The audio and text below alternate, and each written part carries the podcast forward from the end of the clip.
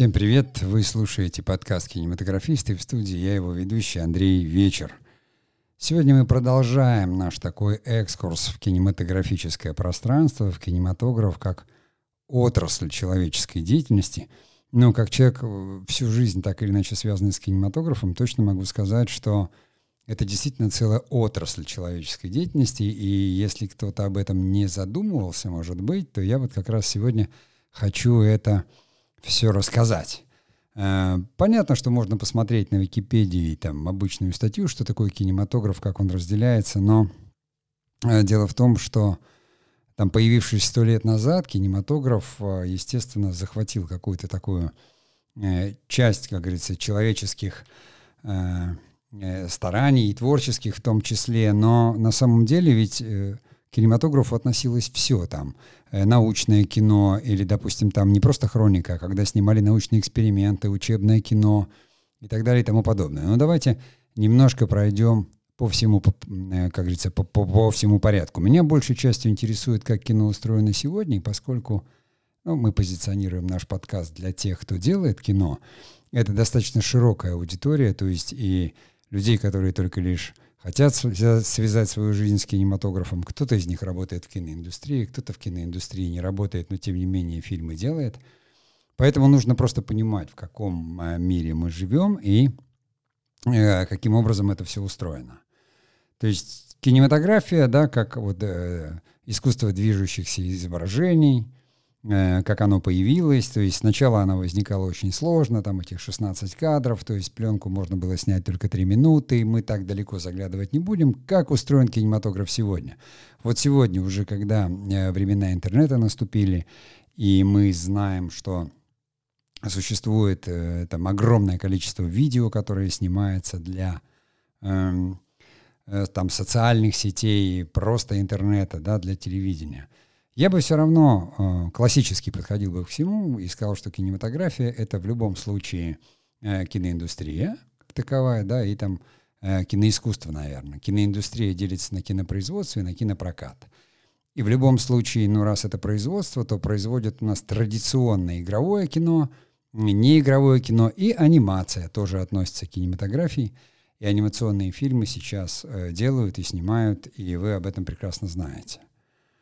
Ну, если э, сказать, что, допустим, там начать про игровое кино говорить, у него тоже, конечно, существуют свои деления. Но э, как сегодня устроена, скажем, так, обзорная киноиндустрия? Все равно сохраняется у нас прокатное кино, об этом мы много говорили в наших подкастах. За 20 лет вот нового времени, новой экономики, э, о которой я упоминал в прошлом подкасте, у нас отстроилось порядка, наверное, трех тысяч кинозалов. Это такой достаточно большой сбор. Надо ведь э, сказать, что это большая часть экономики еще. Если на нашей кинематографии там национальной это так может быть незаметно, хотя это приличные деньги, то, конечно, Голливуд, как мы все прекрасно понимаем, это такая мировая индустрия. Там рынок только англоязычный полтора миллиарда, на английском языке в мире говорят человек, ну и плюсом субтитры, они просто вещают на все страны. Поэтому вы понимаете, что там сборы фильмов уже который год, там, начиная с «Аватара», они уходят за миллиард долларов с фильма, а потом «Аватар» вообще, по-моему, три собрал миллиарда и больше. То есть к триллиону они, конечно, не приблизились, не Apple пока, но тем не менее это, это существенная такая индустрия. Плюсом есть национальные кинематографии все – Э, в каждой стране маломальской, все равно это существует. То есть, если говорить просто о кинематографии национальной, да, как о культуре. Ну а сейчас, когда во времена интернета это вообще стало уже таким как бы обязательным, все это стало международным, существуют международные киношколы, какие-то местные курсы в интернете появились. Я сам тому свидетель, там за последние 10 лет мне это уже прям шагнуло в народ, и люди вот э, за времена ковида уже сколько было снято фильмов, которые там э, screen live, да, так называемый, то есть просто фактически это такая съемка с экрана или э, в игровом кино это скорее имитация, снимают там операторы и все просто потом монтируют, как будто это снято с экрана веб-камерой. На самом деле там, конечно, очень много всяких нюансов, о которых я, в общем-то, говорить не буду. Но мы поедем и посмотрим, что у нас такое. Вот как я то, что знаю и могу разделять кинематограф. Первое, конечно, это ну, то, что становится предметом киноискусства. Это э, авторское кино, в первую очередь авторское кино, которое мы все знаем и любим там, где-то оно вот возникло, наверное, так очень мощно, как движение после Второй мировой войны. Оно не делось никуда и сейчас. Возникли сначала крупные фестивали, которые стали фестивалями там, категории А, такие как там Каны, там Оскар, да, Берлин, Венеция, Московский кинофестиваль. Сейчас уже каждое государство стремится иметь такой международный фестиваль класса А. И существует очень много фестивалей, которые даже у нас в стране, если посмотреть сборник там всех фестивалей или найти в интернете эти упоминания, то есть их, наверное, больше сотни. Потому что сейчас уже фестивали стали тематическими, во многом потом э, профессиональными гильдии проводят свои фестивали, то есть у операторов свои, у киноведов свои фестивали существуют, там какие-то еще киномероприятия. То есть то, что называется просветительская деятельность кинематографа, она присутствует абсолютно. Кинематографисты занимаются этим. Там не только э, киноискусство принимает участие, там принимают участие и жанровые фильмы. Ну, допустим, только у нас сколько фестивалей, там, если взять окно в Европу, Сочинский фестиваль, там, Кинотавр, да, э, э, э, Золотой орел, вот от Никиты Михалкова, и там еще гильдии имеют свой, то есть Белый квадрат, это, по-моему, а, там операторы или киноведы, ну, то есть их очень много. Конечно, здесь на фестивалях фильм в первую очередь оценивают как некое художественное произведение, то есть вот по его, так сказать, первичным таким признакам, то есть как вот за сто лет кино развивалось, все-таки как какой-то вид э, искусства некоторого. Его оценивают так. Но существует еще очень много фильмов, которые э, оценивают уже зрители по-другому. Да? Об этом мы поговорим там чуть позже. Итак, авторское кино — это фестивали. Ну и понятно, что сами фильмы по формату. Я сейчас не трогаю сериалы, я их отделяю, естественно. Это форматы короткий метр и полный метр. То есть полнометражный фильм — это 90 минут и выше, короткий метр — это там ниже 50 минут. Раньше, по-моему, было 52 считалось, но ниже 50 минут — это короткий метр.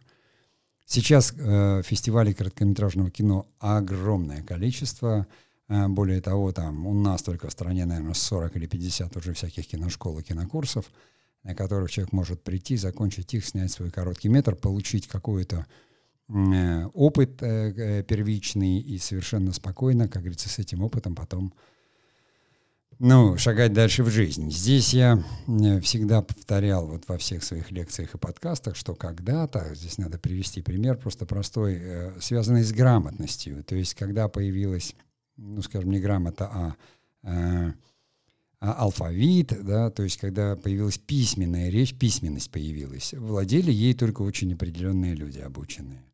Да, у нас э, все равно это приходило уже, грамотность, она приходила вместе с церковью, со священным писанием, там монахи, которые переписывали это все. Потом возникла ки- книгопечатание Гутенберга. И книги пошли в народ, то есть люди стали учиться читать, писать. 20 э, век уже почти повсеместная грамотность э, возникла везде в мире. Э, то же самое было с автомобилями. То есть, когда они появились, управляли ими очень определенные люди, то есть научившись в таких кожаных крагах, такие специальные. Сейчас права в Америке, это вообще их в школе еще получают в 16 лет. Но у нас тоже, может быть, скоро к этому придет, но тоже там с 18, пожалуйста, и все уже могут водить машины, Э, ну, не все, но те, кто хотят, могут этому научиться. Но правила дорожного движения все знают. С детского садика нас учат там, со школьной скамьи, потому что мы живем в сложном мире. Вот с кинематографом, на мой взгляд, произошла ровно та же самая история. Э, кинематограф, он так шагнул в народ и вместе со смартфонами, то есть сначала с цифровыми камерами и с телефонами, а потом и со смартфонами, он завоевал, так сказать, умы, Потому что вот последние лет пять или семь, когда видео стало так вот сильно развиваться в социальных сетях, то, конечно, люди стали интересоваться. Понятно, что кинематограф как развлечение интересовал всегда, интересует и сейчас, но вот социальные сети, то есть они стали воспитывать э, визуальное, э, визуальную культуру, э, именно видеокультуру, а она у нас первично, она именно от кинематографа идет, потому что кинематограф, как вы знаете, да, это движущееся изображение. То есть видео — это просто такой сначала была пленка магнитная, да, потом вот уже цифровая. И, то есть видео отличалось именно тем от пленки, что там была пленка физическая, которую делали прям физически из химических, химического состава, из каких-то там, из желатина, еще из каких-то вещей. А видео, оно уже возникло именно там в магнитной записи какой-то, потом в цифровой. Разницы уже сейчас мало, потому что все кино уже тоже перешло на цифру и снимают цифры. А более того, оптика, свет, цвет, то есть это все равно графия, то есть это, ну, как бы такая запись, за, запись светом в любом случае. То есть и что-то от фотографии, но она статично было взято, что-то от живописи. Это очень долго. Там сейчас я не буду вдаваться в это. Просто для меня это все едино. То есть это тоже кинематограф. Просто он такой любительский, домашний. Когда-то ведь э, там говорили, хом-видео есть, да, артхаус.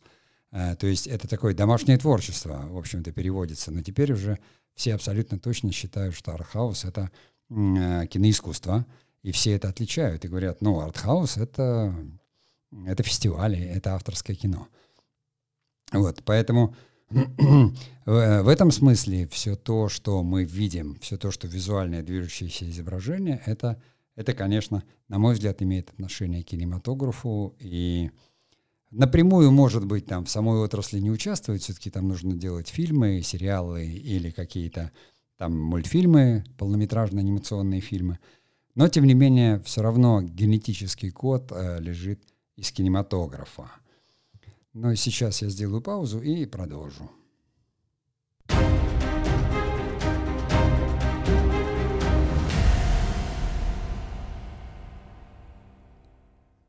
Мы продолжаем наш подкаст «Кинематографии». С первой части я такую сделал вводную часть, да, кинематограф, что это такое, как он сейчас устроен. Мы немножко поговорили об авторском кино. И сейчас мы продолжим разговор именно о игровом кино, то, которое называется fiction, то, что большинство людей, которые э, хотят заниматься кинематографом как творчеством, они почему-то всегда ориентированы именно на fiction, на игровое кино. Потому что там существует вот такая мощная, как говорится, Э, театральная компонента. Дело в том, что кинопрофессии, они тоже разделены на чисто кинематографические и на театральные, так называемые. Э, поэтому кинематографические профессии — это оператор. Это вот оператор, и все связано с ними, там, осветитель, там, директор фильма. А вот э, художник, режиссер, актер — это все театральные профессии, и пришли они из театра. Точно так же, как там сценарист или драматург — поэтому в игровом кино вот существует такое разделение. В документальном там его начинали чисто кинематографисты. Потом уже появились режиссеры, но они скорее... Эти режиссеры потом создавали телевидение и телевизионный какой-то продукт, но об этом чуть позже поговорим. Итак, э, я уже говорил о коротком метре и фестивалях, и короткий метр до 52 минут, ну и полнометражное кино, которое в основном, мы видим его и по телевизору, мы видим его в интернете, но в основном его среда обитания — это кинотеатры. А вот это полнометражное кино, которое сейчас практически полностью уже вот коммерциализировано, ну, кроме авторского, это самое главное, оно шагнуло, развелось там в звук Dolby Surround, а, э, уже там новые системы звуковые появились, 3D э, пришло, и то есть это вот ушло, насколько я понимаю, практически в чистое развлечение, потому что авторское кино таких средств не имеет, да и нужды. Ведь задача авторского кино — передать авторский нарратив. А в развлекательном кино, вот в этих блокбастерах, там совершенно другие задачи. Там люди приходят отдохнуть, развлечься, пожевать попкорн, там, посмеяться, отдохнуть, поплакать. То есть э, тут еще существует задачи перед кинематографом, которые ставятся. Развлекательная задача, да, и э, просветительская задача — это разные. То есть у искусства всегда задача такая — просвещение э, какого-то, передача, вот именно образное восприятие мира. И поэтому мы знаем фамилии всех великих режиссеров того века, э, которые вот они одни из первых снимали фильмы. Это были люди высочайшей культуры, поэтому им даже в голову не приходило. Хотя тоже были комедии развлекательное кино, так называемое — но те, кого мы знаем, как, как титанов, те, кто как начинали, там они э, немножко по-другому подходили. Э, не к кинопроцессу, а, наверное, к самому созданию фильма. Э, поэтому это больше воспринималось как искусство. Э, жанровое кино, то есть кинопрокат, вот это самое развлекательное, блокбастеры, которое мы знаем, которое фактически перешло на голливудский формат полностью и по производству, и по сценарию, и по парадигме там сюжетный жанровый ряд, то есть оно жанровое, мейнстримовское. Мы его видим в кинотеатрах, либо потом смотрим дома там по телевизору или в интернете.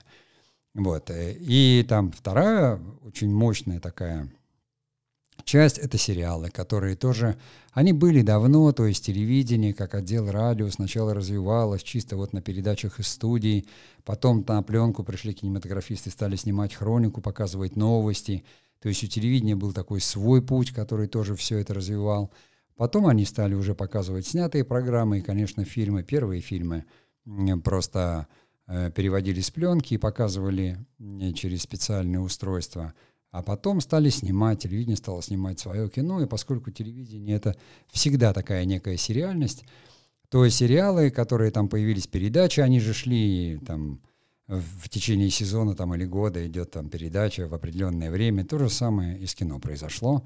Э, сначала это были такие телероманы, вот в нулевых годах э, пришли когда, а потом они, когда подтянулись с момента Netflix, стриминговые сервисы, и кино с одной стороны, такой произошел перелом, то есть сериалы, которые шли по телевизору, они были такие упрощенные, очень такие, ушли в ситкомы в какие-то, то есть киноспособом тоже это делалось, но там в основном уже это было какое-то такое комические шоу или, или такие мелодраматические шоу. Ну, скажем так, то, что снималось просто из студии в декорации, то, что имело явный такой театральный геном, да, это стали называть ситкомами, 20 минут, короткие формы, подложенный смех, э, в монтаже эти формы точно пришли там от американцев к нам, хотя у нас еще в 60-х годах по телевизору показывали так называемый «Кабачок 13 стульев». Вот было очень известное такое шоу. Оно, я думаю, что было... Ну, оно, может, и не лицензионное было, но там как будто бы вот все персонажи были такие из Польши. Э, это был советский лагерь. И это вот тоже снималось, естественно, в студии. Это делало телевидение, но актеры там играли роли. Э, все там было по-настоящему, и э, смотрели это там каждую неделю серию какую-то этого «Кабачка 13 стульев». Вот это вот ситкомы. Э, сейчас мы их видели уже много, то есть ситуационные комедии, как говорится. А сериалы все-таки, которые вот в советское время, там, это было так называемое многосерийное телевизионное кино. Все-таки оно снималось киноспособом, оно снималось немножко попроще, камеры были 16 миллиметров, а не 35.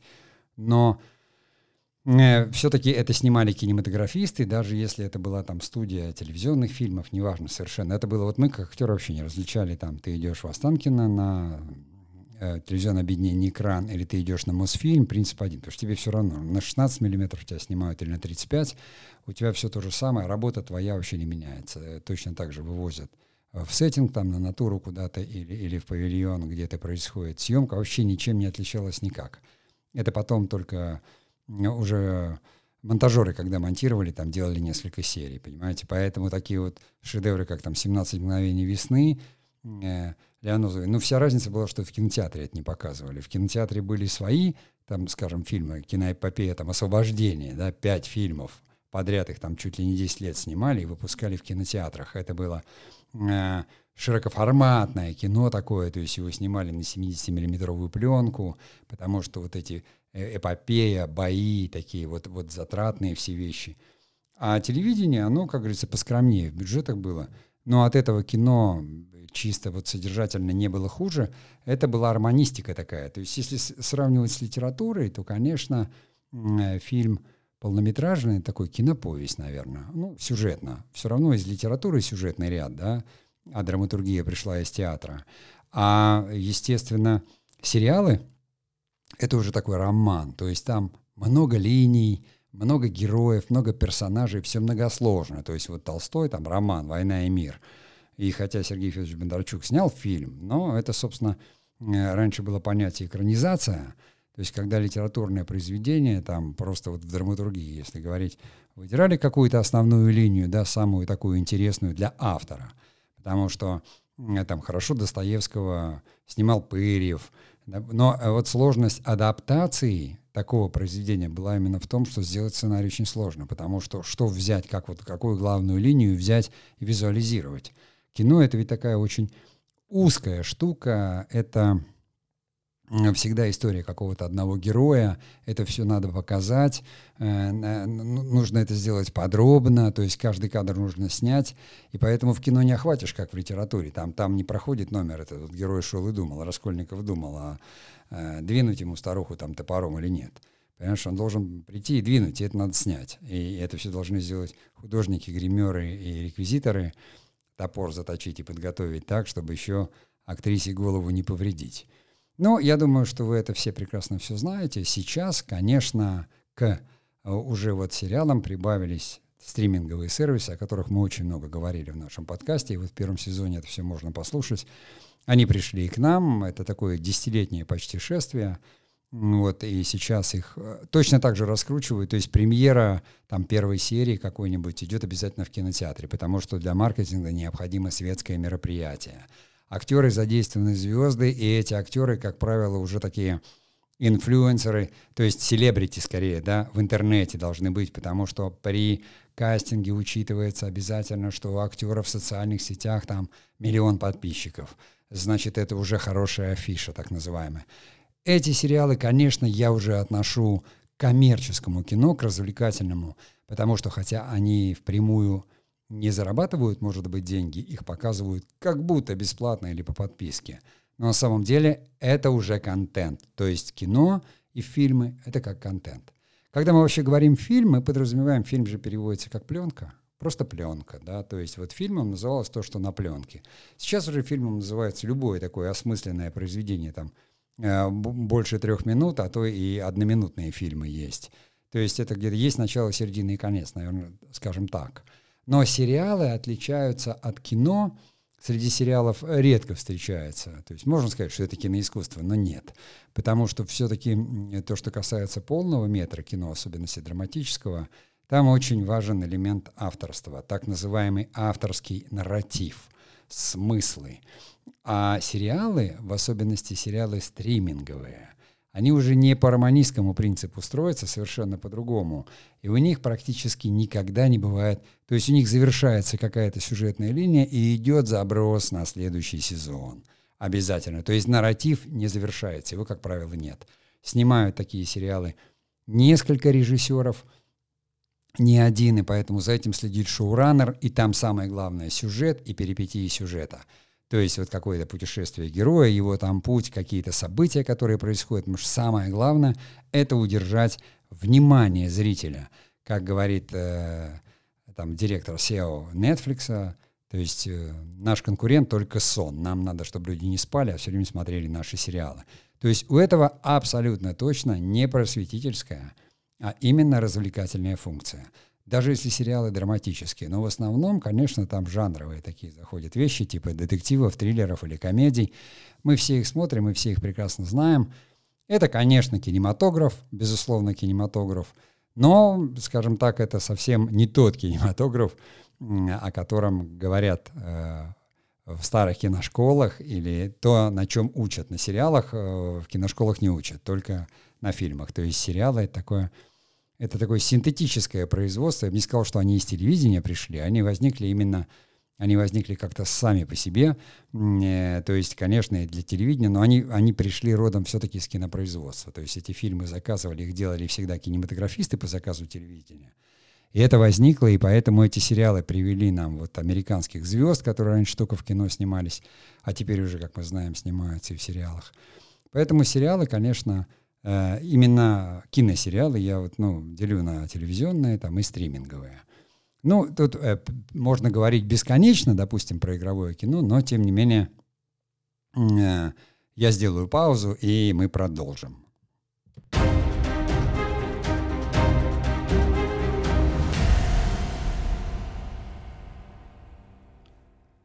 Есть еще, как говорится, неигровое кино, неигровое кино, то, что называют документалистикой, хотя, знаете, у американцев это называется documentary. Сейчас уже появилось понятие мокюментари, то есть, ну, documentary, понятно, что документальный. Вот то, что мы привыкли видеть э, шоу документальные на, скажем, Discovery или Viasat, это не кино, это именно шоу, но относится к documentary. То есть это, конечно, снимается киноспособом, пишется сценарий, но там это авторские программы, это такое производное именно уже телевидение – вот э, спутникового или телевидения, кабельного, но там геном телевизионный.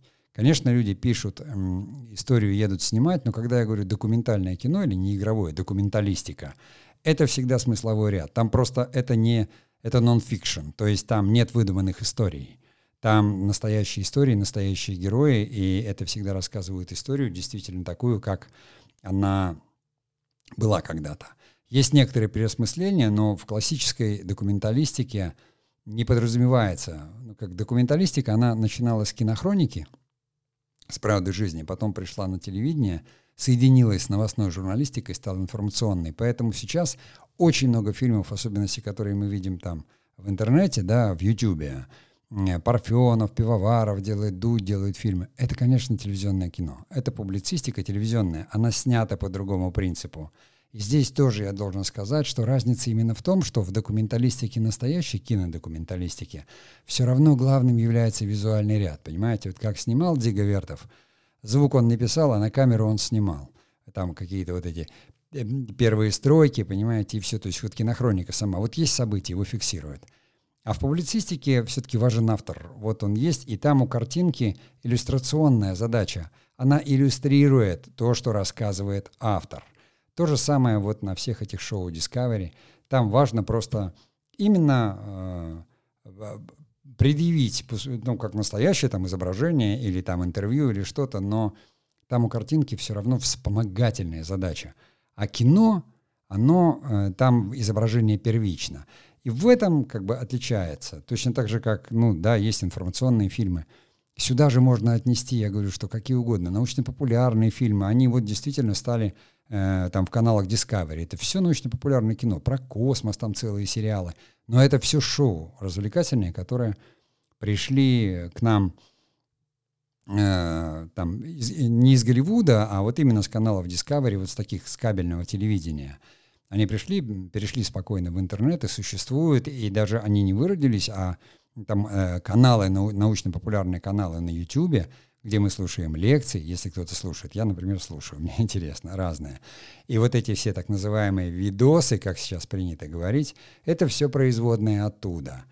Поэтому документалистика — это серьезное кино, и там есть фестивали, и серьезная документалистика, надо смотреть кино, ну, как бы либо по телевизору, либо на большом экране, потому что там все равно именно видеоряд является главным. Другое дело, что он не постановочный, этот видеоряд, совсем не постановочный. То есть там, как правило, нет никакого света, ничего. Документалист, он следит за событием, он берет интервью, он рассказывает какую-то историю, там тоже присутствует э, какой-то нарратив авторский. Хотя автор там не вмешивается, он представляет историю, но она уже существует сама по себе. Это все-таки, я говорю, что такая публицистика, потому что, как вот в публицистике, жанр киноэссе, кинофилитон, это все равно жанры. А документалистика в чистом виде хроника, как было огромное количество, то есть в каждом регионе была студия кинохроники. То есть сначала они снимали, поставляли хронику для всяких киножурналов, в Москву. Потом они присоединились и стали работать вместе с региональными телекомпаниями. Это совсем недавно еще снимали на пленку. Потом эти же люди уже взяли в руки там эти камеры первые, видеокамеры, БТКамы и все. Я говорю, что это очень все рядом. Вот прямо все это соединяется, принципы, все равно, как говорится, видеоизображение, там видео должно являться фактом. Вот такой закон на телевидении, фактом. То есть это корень тоже из журналистики, то есть, вернее, из документалистики, потому что документалистика — это то, что камера видит, то так и есть. Вот. Э, но телевизионщики добавили уже там информации, публицистики. Поэтому неигровое кино э, мы можем иногда видеть, э, что в кинотеатрах идут документальные фильмы, и я говорю, что очень много фестивалей, но документалисты сейчас растворились, они, конечно, все работают на телеках, цифрах, то есть их очень много, и это уже документальное кино снять может, мне кажется, уже любой человек, если у него есть какая-то история или идея, есть доступ, в общем-то, к какому-то такому интересному, может быть, к интересной фактуре, он может рассказать свою историю, а в интернете это вообще люди просто пишут, ну, какой-то нарратив, начитывают его и картинками перекрывают, где я говорю, что иллюстрационная функция, где не изображение первично. Но есть прекрасные фильмы, которые сделаны э, даже за счет там компьютерной графики, э, а как, как вы иначе там, ну, расскажете о каких-то иных мирах, да, и люди тоже делают это, потому что, ну, это тоже является, в общем-то, неигровым кино. И здесь, наверное, надо еще добавить, что, что, да, есть информационные фильмы. Э, я бы к неигровому кино, оно большое, сюда можно отнести, я говорю, что и научпоп, который был, и обязательно учебное кино, которое вот сейчас там целиком поглотило, э, ну, YouTube, да, впитал в себя. Вот, э, наверное, так, чтобы просто, чтобы подкаст не был бесконечным, потому что прошлый получился 55 минут, и я понимаю, насколько это сложно слушать, когда в монологе человек говорит такое количество времени, то я сейчас сделаю паузу, и мы продолжим.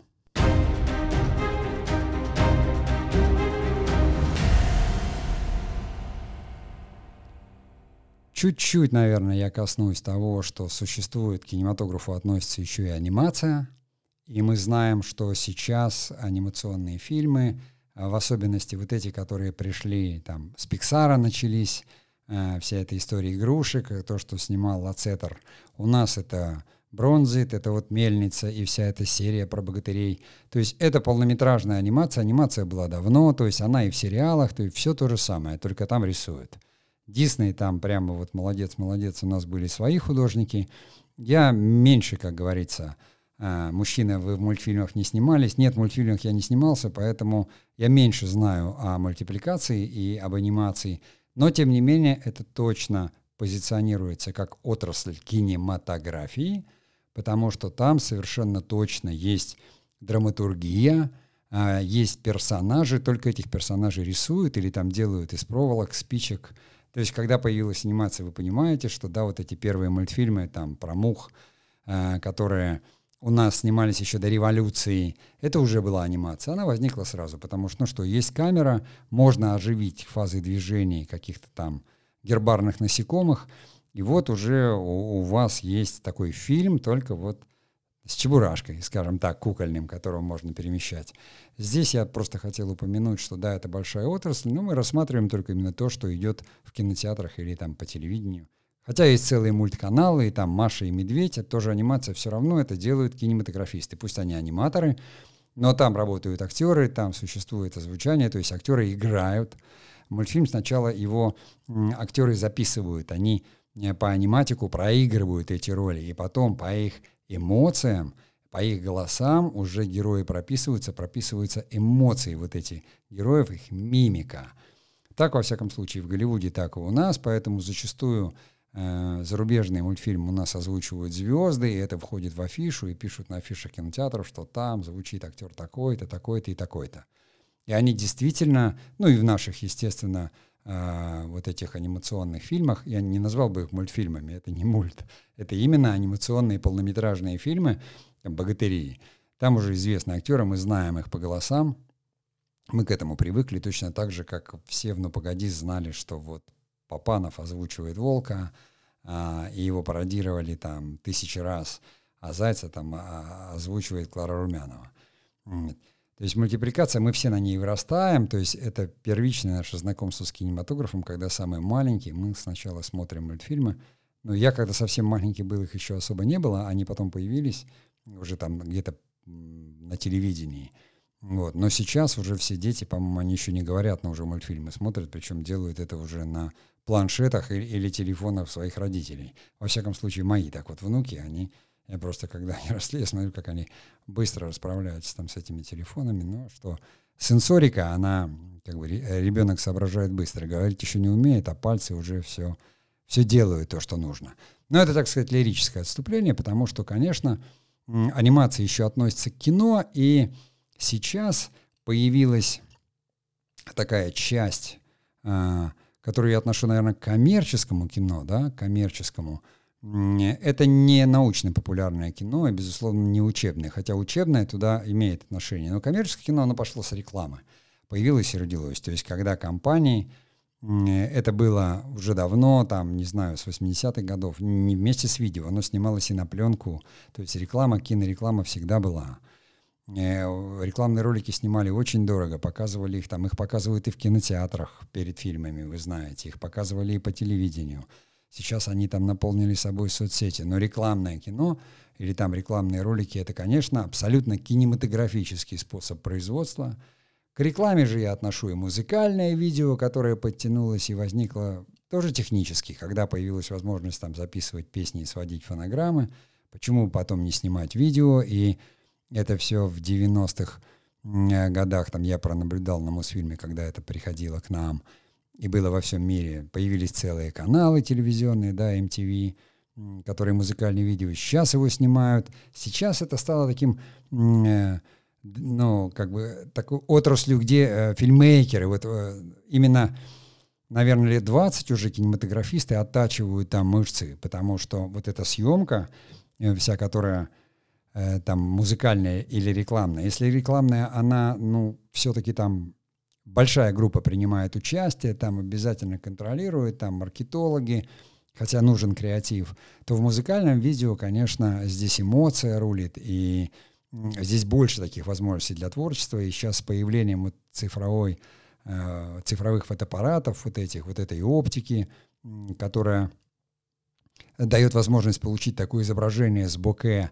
ну, то есть YouTube он весь на этом, просто вот на этом видео, и вот фильммейкеры с этими би-роллами, а-роллами, я об этом тоже говорил, не в подкасте, а в, тогда еще в видеолекции, которая лежит на YouTube, фильммейкинг, там, VC, мувимейкинг.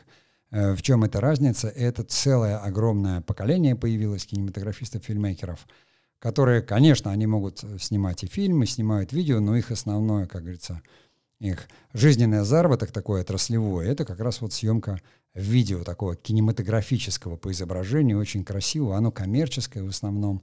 Но, тем не менее, YouTube на этом вообще, он просто э, дал работу этим кинематографистам, он им платит деньги, он дает возможность размещать рекламу, то есть огромное количество, там, сотни тысяч людей просто работают на YouTube, работают, зарабатывая деньги тем, что они фильммейкеры, они рассказывают о своей жизни, они снимают видео, они там рядом с ними журналисты ведут свои каналы или авторы, которые продают рекламу, то есть это все уже перемешалось, и мы все это уже знаем, мы вступили в наше время. Если говорить о рекламе. Существует также корпоративное кино, потому что никуда не делись, как говорится, корпорации и организации, которые хотят рассказывать свою историю, фиксировать ее. Они перемешаны вместе с корпоративным телевидением, которое как бы там где-то идет. Все вот эти международные выставки, которые существуют, сопровождаются огромным количеством э, вот такого видео корпоративного, которое иногда это заказ на ролик, и там абсолютно серьезная работа с написанием сценария, с историей с какой-то, и приглашаются кинематографисты. Иногда обходятся силами фильмейкеров, которые просто какой-то такой Э, необходимый нарратив э, вкладывают и перекрывают просто видео или рисуют на графике. Здесь же, конечно, вот в корпоративном видео лежит э, такое, оно не учебное, но такое разъясняющее. То есть когда компания какая-то, ей надо представить на рынок какое-то новое изделие, то заказывают именно фильм, зачастую именно из графики, из компьютерной, да, из анимации, из такого motion, который объясняет, то есть такая инструкция. Видеоинструкция — это тоже Э, целая отрасль, потому что это всегда снималось. Это всегда нас вот в армии, я помню, учили э, там с техникой обращаться или с чем-то, или там вспышка справа, вспышка слева. Это студия там документальных фильмов или студия там каких-то э, э, там научно-популярных фильмов снимала подобные фильмы на заказ от там Минобороны или от государства. Вы показывали как учебное кино. Оно было для служебного пользования. И все это, конечно, осталось, и все это мы видим сейчас, оно есть вот именно в таком виде, в основном на YouTube, ну и во всех социальных сетях.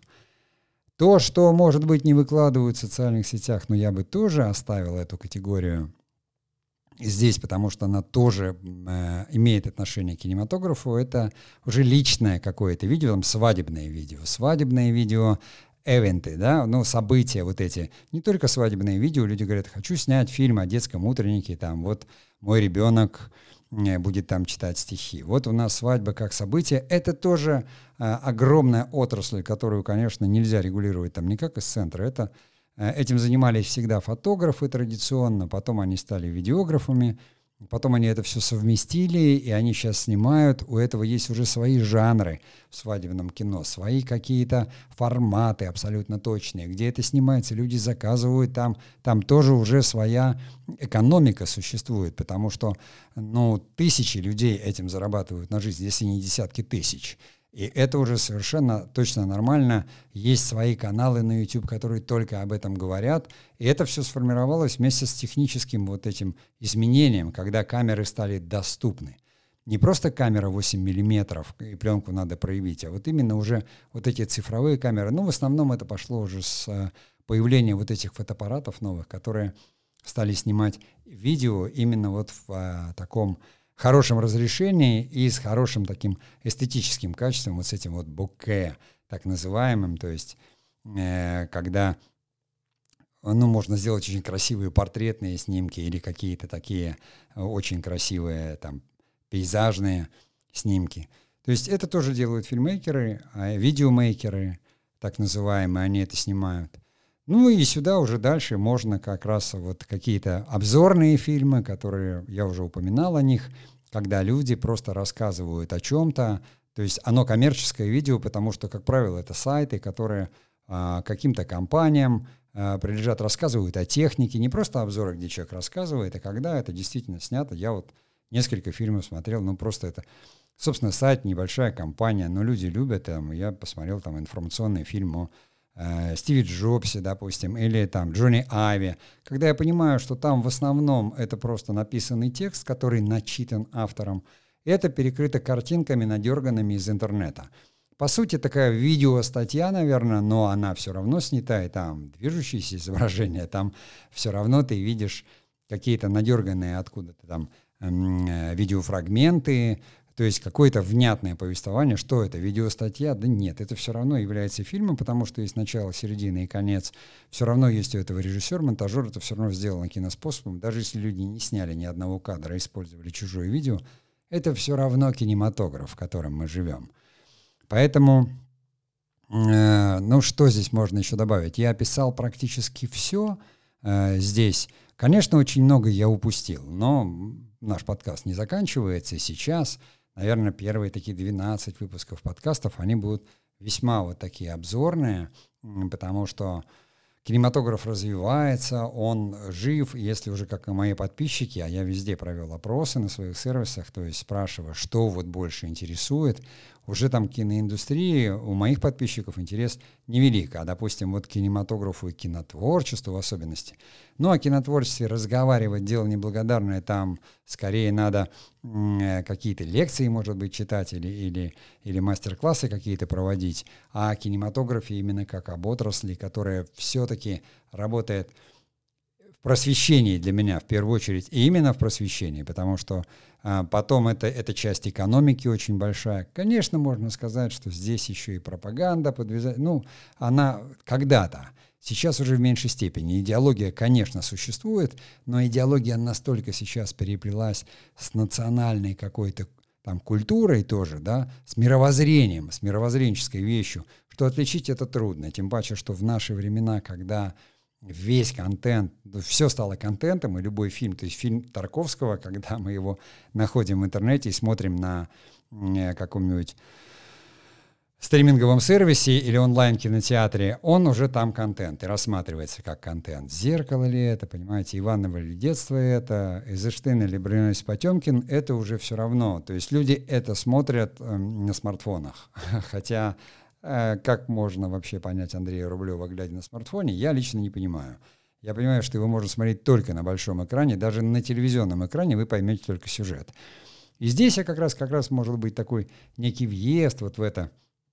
Я буду рассказывать в подкастах о вот этом взаимопроникновении кинематографа в медиа, э, в политику, э, там, в какую-то, об отношениях зрителя, о культуре кинематографа, как он полностью вот интегрировался за эти сто с небольшим лет и стал частью жизни. Поскольку моя жизнь с ним связана, и я кинематографист, то понятно, что для меня смысл этого подкаста — это рассказать именно об этом всем. Эм, надеюсь, что это, в общем-то, кому-то интересно. Я вижу, что у нас есть подписчики подкаста, и их много, их там больше тысячи человек. Это приятно. Там вот на Кастбоксе я просто вижу там статистику. Э, ну, может быть, кто-то из них случайный, может, кто-то там слушал просто тематические какие-то вещи, но я надеюсь все равно, что у нас э, там 4,5 тысячи человек на YouTube, тысяча человек ВКонтакте, э, там полтысячи человек в Фейсбуке. Я вот начинаю делать видеоверсию с прошлой этого подкаста. Я смотрю по статистике, знаете, да, большое количество людей дослушивает до конца, хотя, конечно, нужно иметь склад ума, потому что у меня мышление такое понятийное, способ изложения информации эссеистский скорее. Кто-то написал, ну, это вот размышление вслух. Да, в некоторой степени может быть, но сейчас-то я точно читаю лекцию, а, а не размышляю. Причем это не какая-то лекция по конкретике, а она именно просветительская, наверное. Я рассказываю, просто рассказываю о том, как устроен кинематограф – какова эта отрасль человеческой деятельности, сколько тысяч человек, сотен тысяч человек в ней работало и сейчас работает. Сейчас миллионы людей работают, просто миллионы, потому что вот э, Vimeo позиционирует себя как кинематографический сайт, у них там 70 миллионов а, пользователей, 70.